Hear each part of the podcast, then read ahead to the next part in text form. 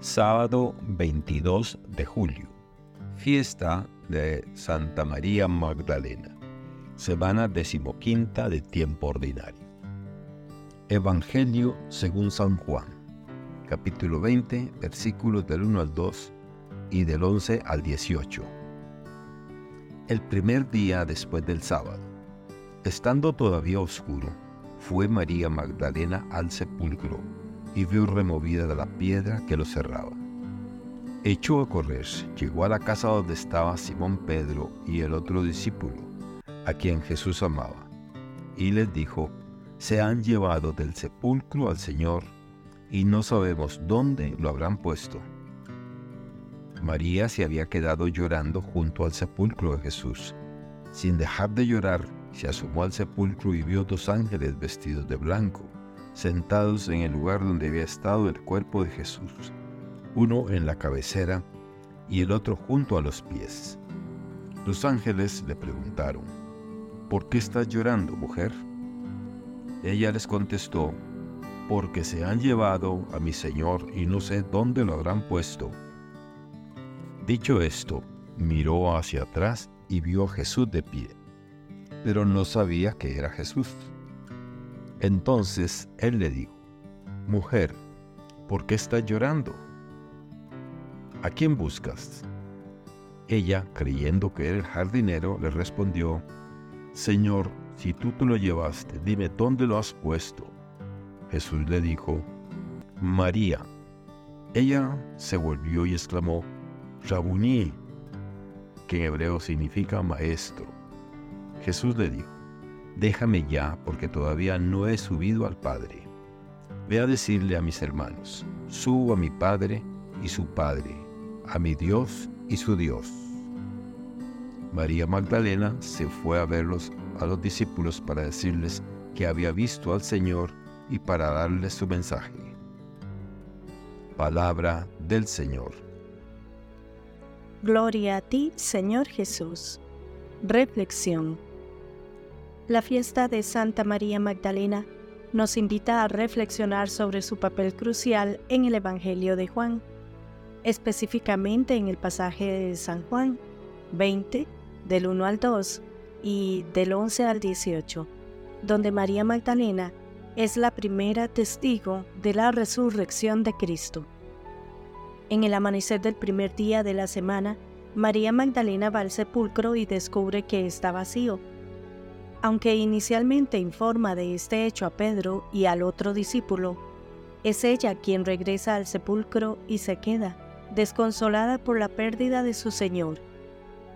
Aparecen dos ángeles y luego un hombre que ella cree que es el jardinero.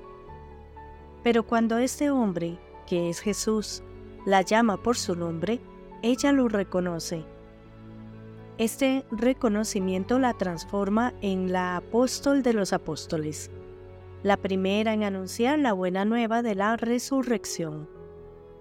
La historia de María Magdalena es una historia de amor y fidelidad. Ella es una seguidora constante de Jesús, desde su ministerio hasta su muerte y resurrección. María Magdalena está en la cruz, ella está en el sepulcro, ella está allí en la aurora del primer día de la semana. A través de su dolor y su persistencia, se le concede ser la primera testigo de la resurrección, la primera en ver el rostro del resucitado. Esto subraya su singularidad y la cercanía a Jesús. Una mujer que se mantuvo cerca de Jesús en momentos de profunda oscuridad y desesperación.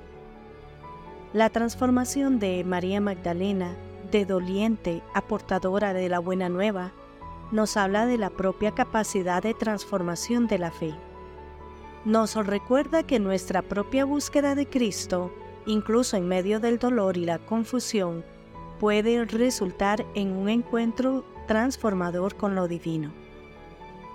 Al igual que María Magdalena, todos estamos llamados a ser testigos de la resurrección llevando la luz del Cristo resucitado a un mundo que a menudo se siente oscuro y sin esperanza. En la fiesta de Santa María Magdalena, somos desafiados a reflexionar sobre nuestra propia relación con Cristo. ¿Buscamos a Cristo con el mismo fervor y fidelidad que María Magdalena? ¿Estamos dispuestos a permanecer fieles incluso cuando no entendemos lo que está sucediendo?